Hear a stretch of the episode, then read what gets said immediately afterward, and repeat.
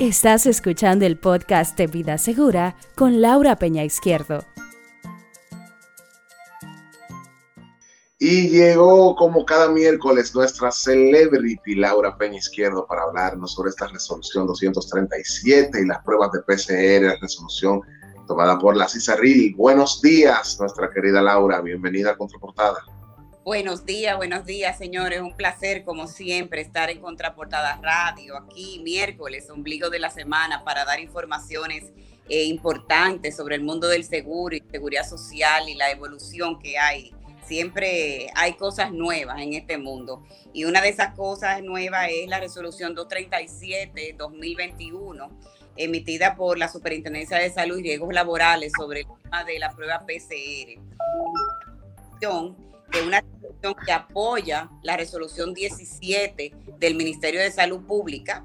Recuerden que el Ministerio de Salud Pública es el que rige todo el sistema de salud del país, en la cual se establece que para optar por la prueba PCR debe hacerse una prueba antigénica y que solo tendrán acceso a una sola prueba PCR al año todos los afiliados de la seguridad social, tanto del régimen contributivo como del régimen subsidiado. Eso es importante aclarar hay muchas llamadas, hay muchas personas que, nos están contactando sobre cuáles son aquellos planes que sí cubre y cuáles no cubre. Esta resolución aplica tanto a los planes, al plan de servicio de salud de la seguridad social, eh, que es el plan básico, como a todos los planes complementarios y voluntarios que tienen las personas por encima del plan básico en cualquiera de las ARS autorizadas a operar en el sistema. Importante aclarar, y lo dice la resolución, que la ARS SENASA continuará garantizando dicha prueba a las personas no afiliadas, así como los afiliados que se encuentren activos con cobertura, pero según los criterios del Ministerio de Salud Pública, o sea que el criterio es una sola ARE, una sola PCR al año. Entonces, después que la persona se hace la prueba antigénica, que recuerden, corre por cuenta suya, el costo de la prueba antigénica, que anda entre aproximadamente 1.600 y 2.000 pesos, es una prueba no cubierta eh, por los seguros, la tiene que pagar cada persona de manera individual. Luego que tiene el resultado de esa prueba, va a tener que pasar por algunos criterios para eh, saber si es entonces aprobada la prueba PCR. Entonces, ¿cuáles son estos criterios? Número uno, si la persona es sintomática, o sea que tiene síntomas y tiene un antígeno negativo. Si la persona tiene un antígeno negativo y es sintomática, se le va a aprobar su prueba PCR. Número dos, si la persona es asintomática, con contacto confirmado y un antígeno negativo, también se le va a aprobar la prueba PCR. Y si es asintomático, con contacto no confirmado y un antígeno positivo, entonces también va a optar por confirmar con una prueba PCR. O sea, Laura, que ahora hay un screening supremamente mucho más estricto para lograr, eh, o sea, hacerse la prueba ya no va a ser tan fácil. Yo estaba escuchando al ministro de Salud y lo que entendí es Obviamente, el año pasado, y tú, y tú que eres la experta en esto, tú nos aclaras. El año pasado, en el medio de esta crisis que estaba arropando el mundo, el Laboratorio Nacional Doctor de Fillón no tenía la capacidad para administrar las pruebas PCR. Había un cuello de botella, había una larga espera, y el gobierno dominicano, y tú me corriges si estoy equivocada, eh, eh, digamos que autorizó a ciertos laboratorios a hacerlo. ¿Y qué pasa? Estos laboratorios, lo que entendí, le dijeron al gobierno, no, no, no, yo prefiero que las administre las ARS y no recibir el pago directo del gobierno para evitar, no sé, no, o sea, me imagino que la estructura, la infraestructura de las ARS a nivel de tecnología, a nivel de, eh, porque las autorizaciones son expeditas, tú vas con tu receta, tú das tu carnet y eso toma 10 minutos. Me imagino que el gobierno apalancándose en esa infraestructura, tecnológica y administrativa de gestión de las ARS aceptó esa, esa medida o esa solicitud de los laboratorios médicos, ¿verdad? Y entonces ahora lo que oigo es que el ministro dice que le tienen una deuda muy alta debido a las PCR porque la gente, y yo me, incluyo en esa lista, muy eh, irresponsablemente tenemos eh, un dolor de cabeza y salimos, alguien nos dice que tiene el COVID, nosotros sin síntomas salíamos a hacernos la prueba. Eh, eh, yo me he hecho hasta en una semana tres y cuatro pruebas porque uno, ¿verdad? Que no, que no es hoy, que tiene que esperar mañana, que cuatro días, que cinco días para esperar los síntomas. Eh, y, soy parte de esos irresponsables. Pero ahora veo que se ha dificultado la cosa. O sea, Mira, yo encuentro, tú tienes toda la razón y así fue que sucedió el año pasado. teníamos un cúmulo de personas esperando en el laboratorio de Filló para hacerse las pruebas, no había capacidad se abrió eh, primero a dos laboratorios, después se agregó uno más para que las personas tuvieran el acceso a la prueba PCR. Y como tú bien dices, se determinó hacerlo a través de las ARS por su infraestructura, porque podían llevar el control de todas las pruebas que se hacían. Y, pero, sin embargo, la gente creía, eh, y eso lo aclaramos muchas veces en el programa, que era la ARS la que estaba cubriendo. La ARS servía como canal pero el gobierno era el responsable de reembolsarle esas pruebas a las ARS. Las ARS le estaban pagando a los laboratorios y al mismo tiempo el gobierno les tenía que reembolsar. Les ha ido reembolsando, sin embargo, tiene una deuda bastante alta todavía del pago de estas PCR con las ARS, que es importante que se pongan de acuerdo para que le cumplan con su deuda, eh, porque esto afecta de manera importante las finanzas de las ARS. Entonces ahora de manera drástica, pues ahora se reduce eh, a una sola prueba por afiliado. Ciertamente, Lara, eh, hubo fiesta con el tema de las PCR, porque si, mucha, si había una boda, por ejemplo, de 200 personas o de 100 personas, les requerían que para ir a la boda tenía que llevar una PCR negativa. Eh, eso es un mal uso de la prueba, realmente, porque las pruebas eran para personas enfermas, personas que tenían sospecha de tener el virus eh, personas que habían tenido eh, contacto con una persona con el virus. Eh, como tú bien dices, Lara, este virus se esconde atrás de síntomas de gripe. Y muchas veces, y me incluyo también ahí, fui muchas veces al laboratorio cuando me sentía quizá con un dolor de cabeza, con un dolor de cuerpo, pero sabiendo que quizás había tenido contacto con una persona infectada del virus iba al laboratorio y me hacía mi PCR, pero realmente ustedes saben que lo importante de este virus es detectarlo a tiempo. O sea que eso realmente no está mal de que uno fuera al laboratorio con algunos síntomas que parecían gripe para descartar, porque hay mucha gente que cree que es gripe y al final es el COVID. Entonces, lo que sí hubo un abuso fue con temas de usar la prueba para actividades sociales. Ahí sí realmente nosotros, pues, em, lamentablemente estamos ahora pagando justo por pecadores eh, porque se hace necesario limitar la prueba. Eh, ojalá que el colegio médico pues ha protestado, entiende que si ustedes ven las noticias o en el periódico, la cantidad de pruebas PCR ha bajado drásticamente.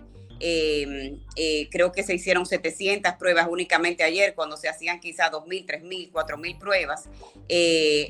o sea que es importante porque la PCR es realmente la prueba que nos da la confianza de saber realmente un diagnóstico correcto. Sin embargo, hay muchos médicos que defienden la de antígeno. Eh, pero bueno, estas son las medidas eh, que las autoridades pues dispusieron. Es importante conocerlas, acatarnos a ellas, eh, ver cómo van, ver en los próximos días cuáles son los resultados de estas medidas y quizás pudieran haber algunos ajustes. Yo no sé, estoy hablando de manera personal, eh, pero sí es importante pues que la gente sepa eh, qué tiene, a qué tiene acceso, qué no tiene acceso. Importante también que indica la resolución, no se aplicará cobertura de la prueba PCR para el seguimiento de casos positivos como requisito para reincorporación laboral, para viajes al extranjero o ninguna otra condición que no sean las establecidas por el Ministerio de Salud Pública. Señores, recuerden que luego que una persona es positiva, se hace una prueba aproximadamente a los 15 días para determinar si ya el virus y también para temas de reinserción laboral. Entonces, en ese sentido, las empresas van a tener que determinar eh, si esa prueba para reinserción laboral la va a pagar el afiliado o el empleado o si la va a pagar la empresa para determinar si esa persona va a reincorporarse al trabajo. Entonces, por último, una importante aclaración que hicieron ayer en las redes sociales de la Superintendencia de Salud y Riesgos Laborales, y es que la red pública no tiene limitación a la cantidad de pruebas eh, que se puede hacer las personas, tanto prueba antigénica como prueba PCR. O sea que eso es sumamente importante, esa aclaración, porque el laboratorio Doctor de Filló sigue la disposición para hacer estas pruebas PCR sin límite y sin costo para la población y también las pruebas antigénicas. Eh, o sea que eso es un dato importantísimo, una aclaración que hizo la Superintendencia de Salud y Riesgos Laborales en el día de ayer en redes sociales.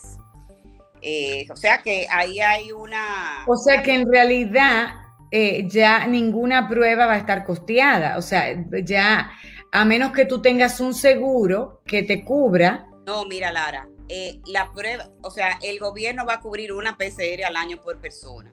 O sea, le va a reembolsar a las ARS cuando usted cumpla con los requisitos que yo acabo de, eh, leer, Claro. Entonces, que te haya hecho una antígena primero, que tenga síntomas, que, tenga...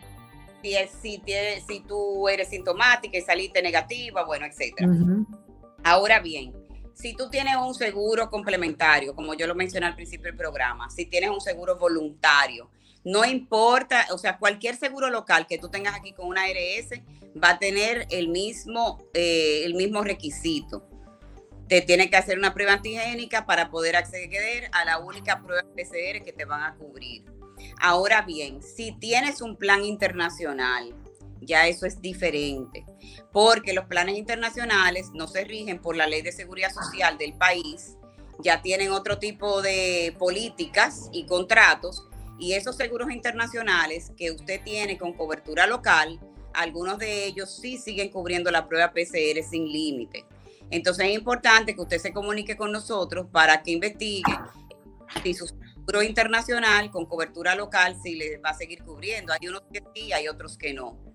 Entonces, o se comunica con nosotros, se comunica con su corredor para que le aclare si usted va a poder acceder, como usted accedía normalmente, a la prueba PCR a través de su seguro internacional.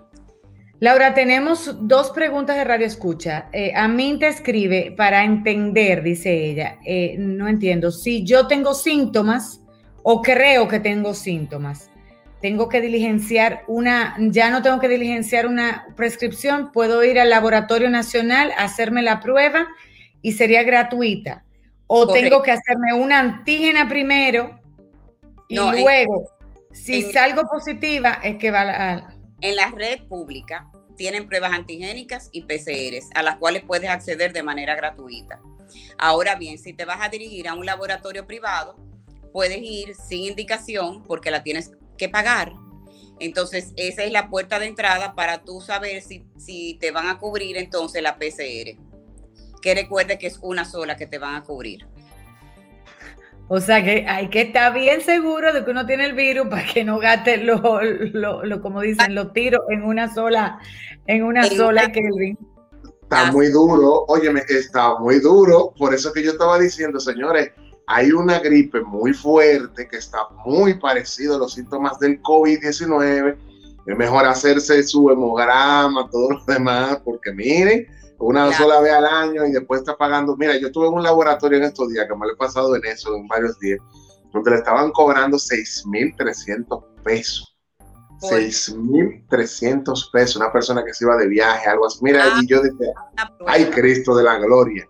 Yo me enteré que en el aeropuerto cobran 10 mil pesos por una ¿Eh?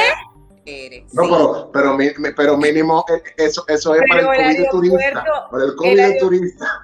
Pero el aeropuerto no tiene la capacidad, los laboratorios en el aeropuerto de procesarse, demora 24 horas.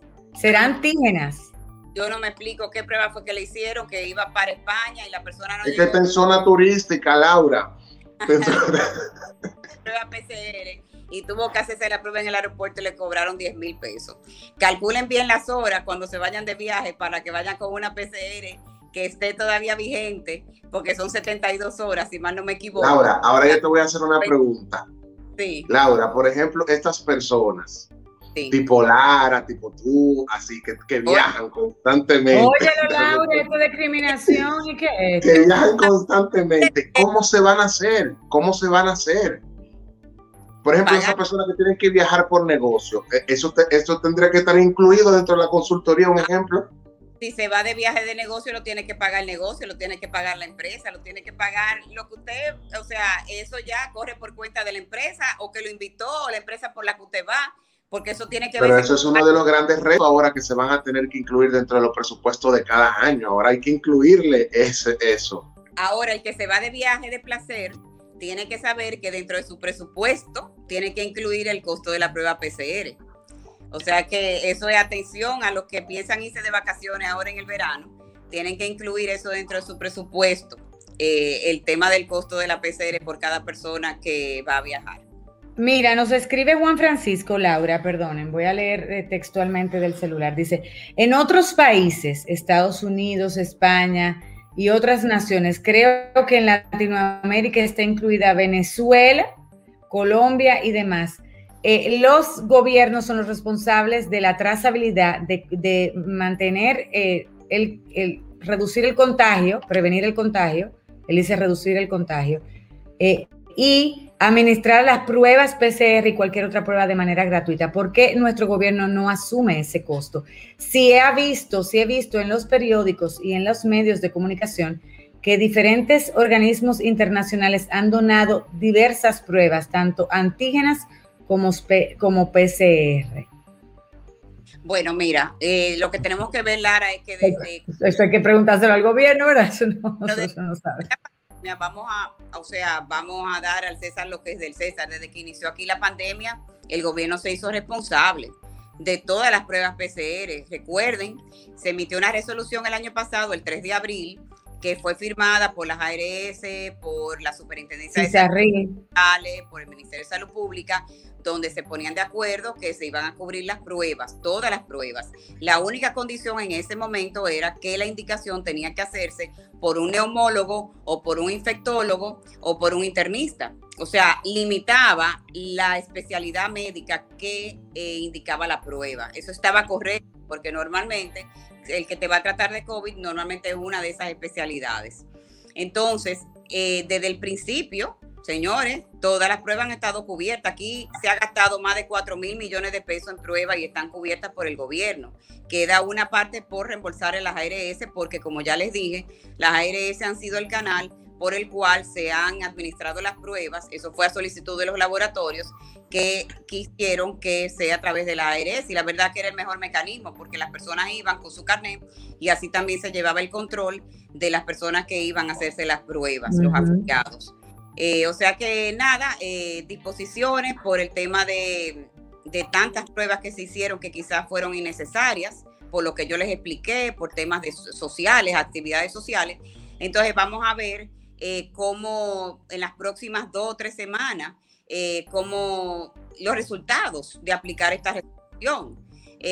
quién sabe qué cambios pueden determinarse después que vean los resultados vamos a ver si realmente las pruebas antigénicas cumplen, eh, o sea, si son realmente confiables. Vamos a ver, señores, porque esto acaba de, salir y, la, y esto se hizo efectivo apenas el viernes, el 23 de abril. O sea que estamos apenas iniciando con la aplicación de esta resolución. Bueno, gracias, muchísimas gracias Laura. Pero ha traído luz a todos nosotros que obviamente el virus continúa ahí, no, hemos visto los contagios como han aumentado. Eh, ahí leí esta mañana que habían disminuido la, eh, realización de pruebas ayer, pero sabemos que todos los centros de atención están bastante llenos y, saturados. Tenemos que seguir cuidándonos porque ya va a ser parte de nuestro bolsillo. Esto es duro, ¿eh? Durísimo. Bueno. a cuidarnos y no enfermarnos, señores.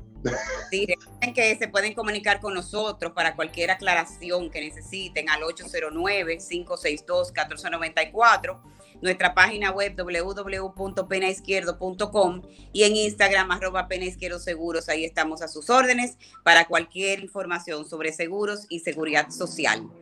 Gracias, que tengan muy buen día. Estás escuchando el podcast de Vida Segura con Laura Peña Izquierdo.